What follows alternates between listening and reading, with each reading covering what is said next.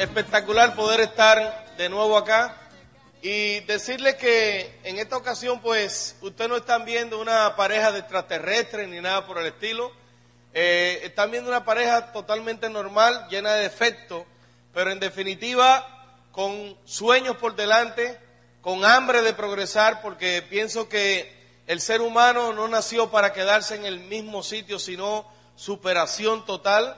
Y eso es lo que necesitábamos, necesitábamos un vehículo.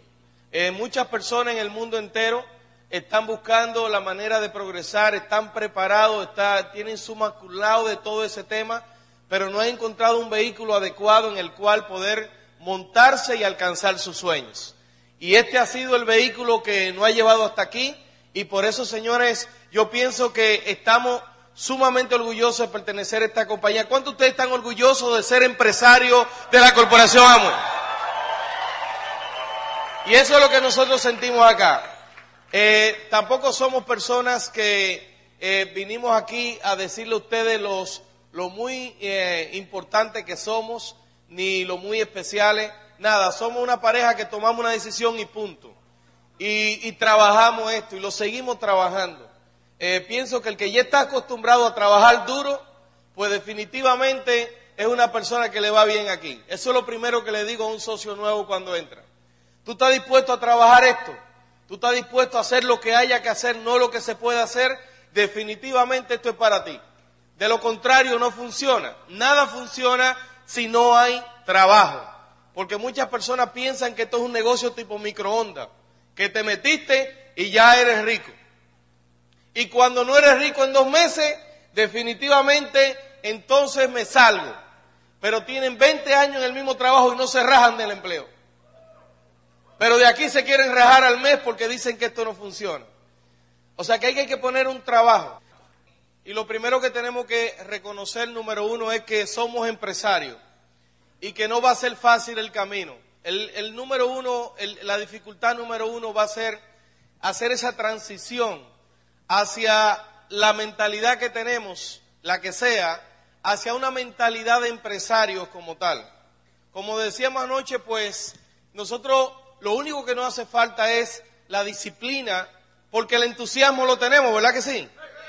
Pues una vez eh, estábamos conversando con Tim, ¿verdad?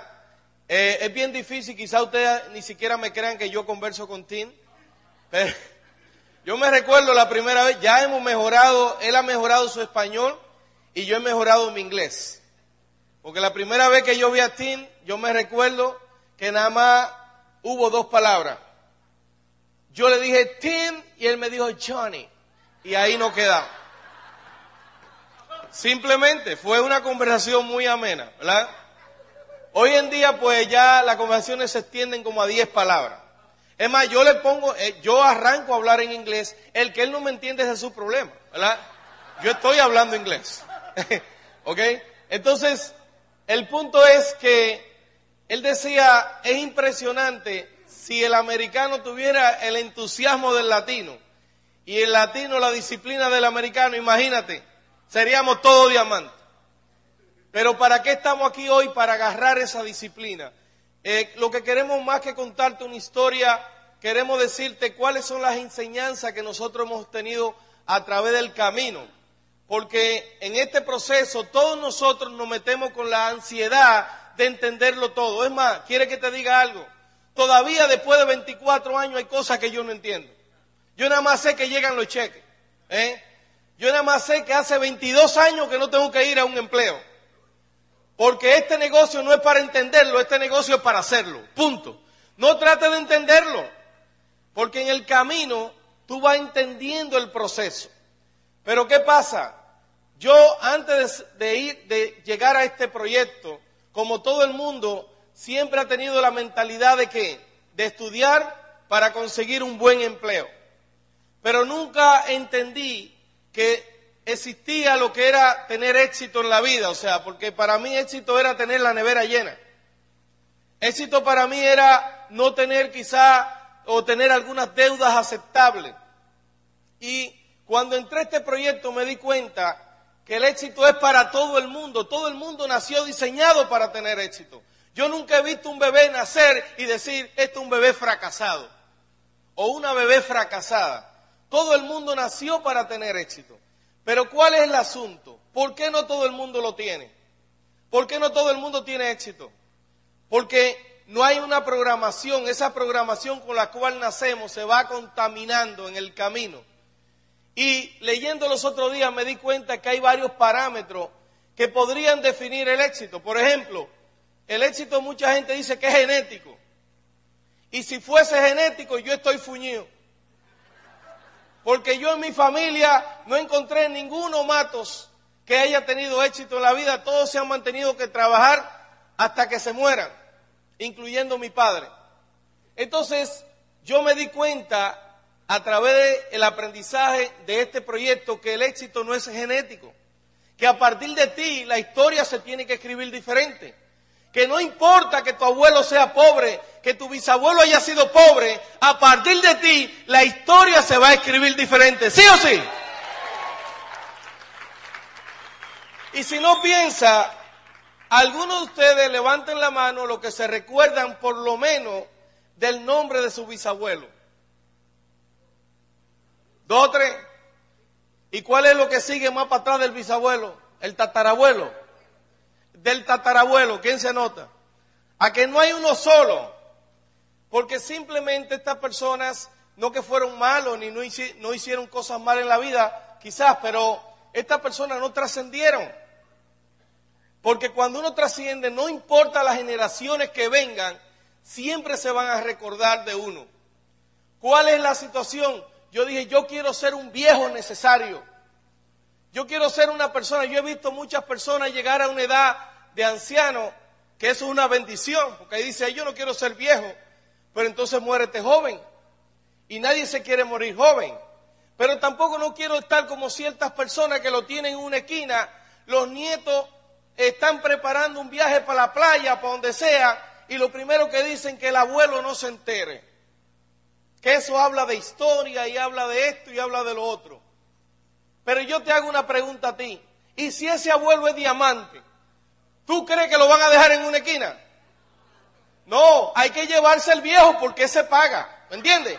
Yo quiero hasta la muerte ser un viejo necesario. Y eso es lo que da este proyecto, mi gente. Así que el éxito no es genético. A partir de ti, tú puedes hacer cosas diferentes. No importa. También me di cuenta que el éxito no tiene nada que ver con tu ambiente, tu entorno. ¿De dónde vengo yo? De los peores barrios de la ciudad capital, donde había que estar, yo vivía en cuartería, toda mi infancia, yo no sé si entienden lo que es cuartería aquí, lo que son los callejones, pero mi madre, que definitivamente no tuvo mucha suerte con los varones, pues ella nos tocaba vivir ahí, a cinco, o sea, como cinco familias eh, con dos cuartos, en esos callejones. Y mis mejores amigos eran personas que desarmaban hasta policía. Ese era el entorno que yo tenía. Pero la primera educación que tú recibes es la de, la de tu casa. Y mi mamá, no importó el entorno que pasaba, siempre me mantuvo en el punto de mi hijo, hay que estudiar. No importa lo que tú veas, hay que ir a estudiar. Me di cuenta después que el estudio no garantiza el éxito financiero, por lo, por lo menos te garantiza no tener que desviarte en situaciones de antivalores. ¿Me entiendes? Y eso se lo tengo que agradecer, que a pesar de que mi entorno no era lo mejor, yo decidí hacer lo que tenía que hacer, no importa, ¿verdad? Y de ahí va a depender eso. Tampoco no tiene que ver, ese entorno no tiene que ver en nada, porque yo me recuerdo muy bien que yo un día me fui con la familia a un circo, allá en la ciudad capital, y la persona que me estaba ayudando a parquear el vehículo me dice, pero tú eres Johnny Matos. Y yo le digo, sí, ¿y tú quién eres? Y él me dijo, José, ¿no te recuerdas que peleábamos en el barrio todos los días? O sea, esa persona y yo estábamos en el mismo barrio, con las mismas condiciones, y ya yo era un profesional de la ingeniería, estaba trabajando informática con mi familia más estable y él era simplemente un parqueador de vehículos. Y ser un parqueador de vehículos no tiene nada de malo. Lo que te quiero decir es que viniendo del mismo ambiente, ¿cómo dos personas pueden elegir dónde estar? Es una decisión tuya, porque muchas personas le estamos echando la culpa al ambiente, Ah, que el ambiente, no, el ambiente lo hace usted. Este negocio es como esto. Si usted va a una fiesta y no hay nadie bailando, el que no tiene la actitud de progreso dice, aquí no hay fiesta, aquí no hay nadie bailando, me voy. Y viene el otro y dice, tampoco aquí nadie bailando, me voy. Pero llega el tercero y dice, pero esta fiesta está fría, esto hay que motivarlo y se pone a bailar y el que llega al cuarto se pone a bailar y el quinto se pone a bailar también. ¿Por qué no? Y eso es lo que hay que hacer. Desde que uno de ustedes decida que se va a diamante, este mercado revoluciona. No tienen que ser 30, no tienen que ser 40. Es simplemente que alguien despegue. El éxito tampoco no tiene que ver con tus asuntos familiares, ni económicos, ni nada por el estilo. Simplemente tomate una decisión de ser exitoso, va a ser exitoso. Y eso viene como dentro de ti. Yo recuerdo muy bien, eh, y todavía paso por mi barrio y, y, me motivo y me meto en esos callejones, mi gente. Los otros días me metí al callejón donde yo viví por 10 años. Y estoy mirando a las personas que aunque son otros, están bajo las mismas condiciones que nosotros estábamos hace 20, 30 años para atrás, 40 años. Porque no cambia. Porque la pobreza es así, ¿me entienden? La pobreza no está en el bolsillo, está en la mente. Y yo recuerdo muy bien eh, que un día un amigo mío me invita a visitar un amigo de él a un sector, ¿verdad? Mucho mayor, mucho mejor económicamente que el nuestro. Y yo llego a aquella casa, imagínate en mi callejón nada más había un solo baño para ocho familias, ¿verdad? Y esas ocho familias multiplícala por cinco, ¿verdad? Había mucha, mucha, mucho tráfico en ese baño. Entonces, fíjate que yo voy a esa, a esa casa y veo ese muchacho que está en su segundo nivel, en su habitación independiente, toca un botón, le trae un jugo, tiene un televisor, en mi casa no había televisor, no había nada. Y cuando yo estoy allí, yo estoy mirando todo aquello y digo, Dios mío, y esto existe. Y tú crees que cuando yo regresé a mi barrio, tú crees que yo me sentía bien. A mí todo me hería. Ya yo estaba como cansado del ambiente. Y fíjate que yo era un muchacho todavía. Porque cuando tú quieres triunfar, tú no tienes que esperar a ser ni siquiera adulto. Eso viene contigo. Y en ese momento yo descubrí que yo vivía ahí, pero no pertenecía ahí. O sea que no importa de dónde tú vengas, en este fin de semana tú tienes que decidir si continuar viviendo como vive o si dar el salto hacia algo mejor. Es una decisión tuya. Ahora, ¿cuántos de ustedes se atreverían a agarrar dos años de su existencia, invertirlo en esto y vivir mejor? ¿Cuántos de ustedes lo harían? Y eso lo tuvimos que hacer nosotros. Cuando iniciamos el proyecto, ¿tú crees que las condiciones eran las mejores? Paula te comentó algunos temas. Yo no te puedo dar todos los detalles, pero cuando yo entré al proyecto yo me di cuenta que había que hacer un compromiso de mínimo dos años, pero full, sin pausa. Eso significa que si tú tienes 10 años en este negocio, si tú tienes 5 años y no has llegado al nivel de esmeralda mínimo, significa que los dos años comienzan ahora. Comienzan ahora. Yo sé que mucha gente no va a aplaudir porque eso es fuerte, mi gente, lo que le estoy diciendo. Pero no importa lo que haya pasado en tu vida, porque hay dos fechas que existen en la vida de un empresario Amway. La fecha en la cual entra y la fecha en la cual toma una decisión de hombre y de mujer para hacer esto. Sin pausa, sin vacaciones, venciendo toda la crítica social, porque los panas tuyos que están contigo acostumbrados, o aquel amigo tuyo que está contigo acostumbrado a jugar dominó en la noche, o ver la tele, o ver el deporte, o lo que sea, esas personas te van a decir, pero ¿y qué te pasó? Ya te lavaron el cerebro. Y a mí el que me decía eso, yo le dije, tú sabes que al principio me ofendía. Porque cuando uno no está muy entrenado en el negocio, cualquier cosa ofende. Y después me dije que ofende el que puede, no el que quiere.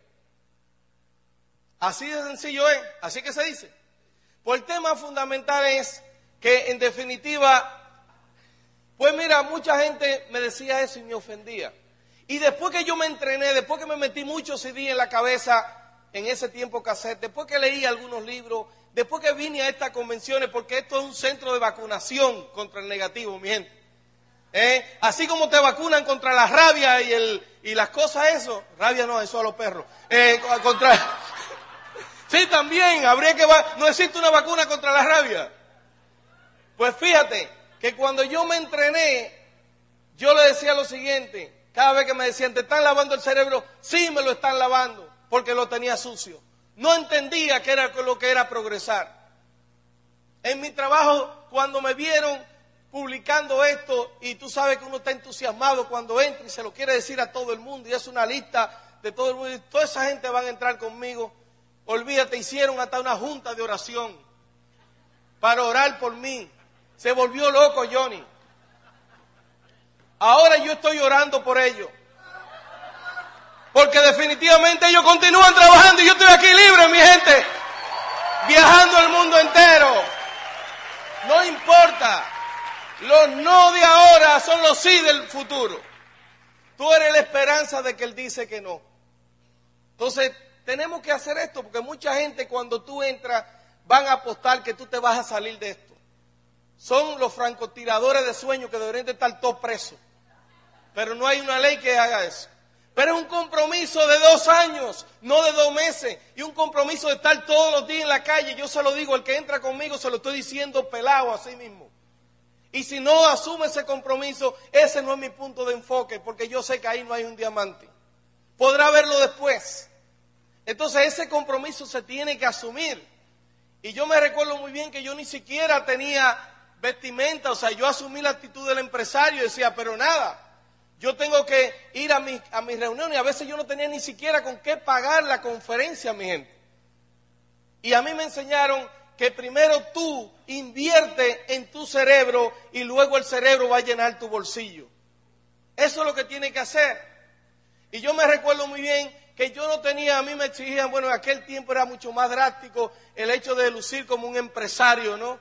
Y yo me recuerdo muy bien que yo nada más tenía un solo saco un solo saco tenía yo, el de la boda y el de los muertos, de los velorios, ¿verdad?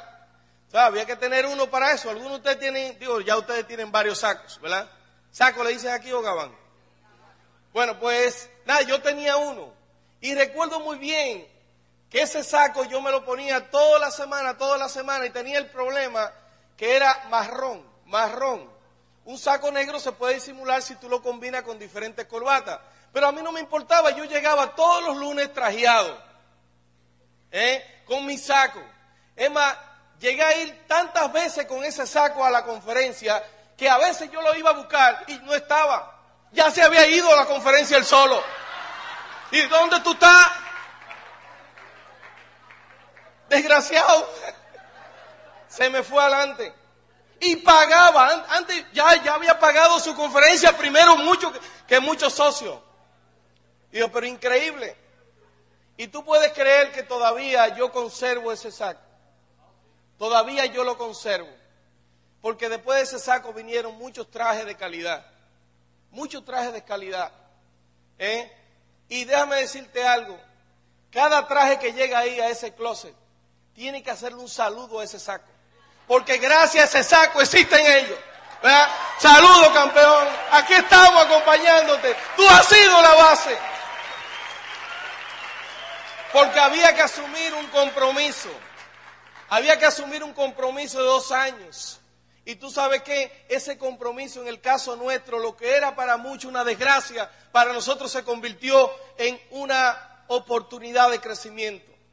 Esos problemas de aduana, eso de venir aquí a Puerto Rico a buscar productos y demás, que todavía los otros días, una vez hice escala aquí en San Juan, no sé para dónde iba, y escuché una cinta de esas de la que pegan caja, que hizo rap, y a mí se me pararon todos los pelos.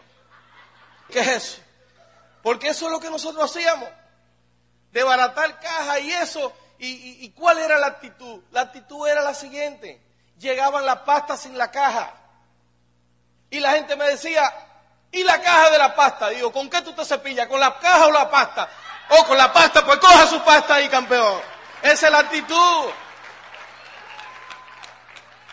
Porque la actitud del líder es la que define la actitud del grupo. Yo nada más tengo que mirar la organización y sé cómo tú eres. Porque ese es el espejo, ¿no? Tú sabes lo que es llegar y poner órdenes que hiciesen los 7.500 puntos y ni siquiera llegar la mitad en producto allá y simplemente decirle, campeón, no han llegado los productos, hay que volver a hacerlo y volver a hacer 7.500 puntos. Porque simplemente era el impulso de las personas. Señores, nos metimos en esto a hacerlo. Porque el hombre no se reconoce por lo que inicia, sino por lo que termina. ¿Cuánta tarea tenemos inconclusa en la vida? A una lista. Yo también la tengo. Entre ellos el inglés. Que los otros días me llamaron del instituto de nuevo. Porque lo inicié. Señor Mato, me llaman un martes, usted se graduó el sábado. Y yo, pero, ¿cómo de qué me graduó? ¿De inglés? Pero es que yo no sé inglés. Y yo, no sabemos si usted sabe o no, pero hay que graduarlo. Y usted tiene como 10 años en esta cosa. O sea, hay que graduarlo ya, hay que salir de usted. Una cosa increíble. Y ahí definí que, oye, me es más difícil aprender inglés que ser diamante. ¿Qué tú quieres hacer? ¿Saber inglés o ser diamante? Porque después que tú eres diamante ya tú hablas en el idioma que tú quieres. Entonces, ese es el tema, es la actitud que hay que tener, pero hay que tener una actitud de compromiso. Esa actitud de compromiso también la reflejé cuando yo a mí no me importaba. Tú sabes lo que era llegar en un Volkswagen de dos colores, blanco y óxido, que duraba cinco días en el taller y dos conmigo. Una cosa increíble. Y tener que dar un plan. Y a lo mismo que tú le diste el plan, ayudármelo a empujar porque el, carro no prende. Después que tú le has hablado de dinero, después que tú le has hablado de, futuro, la gente nada más me miraba y este es el, este es el salvador nuestro.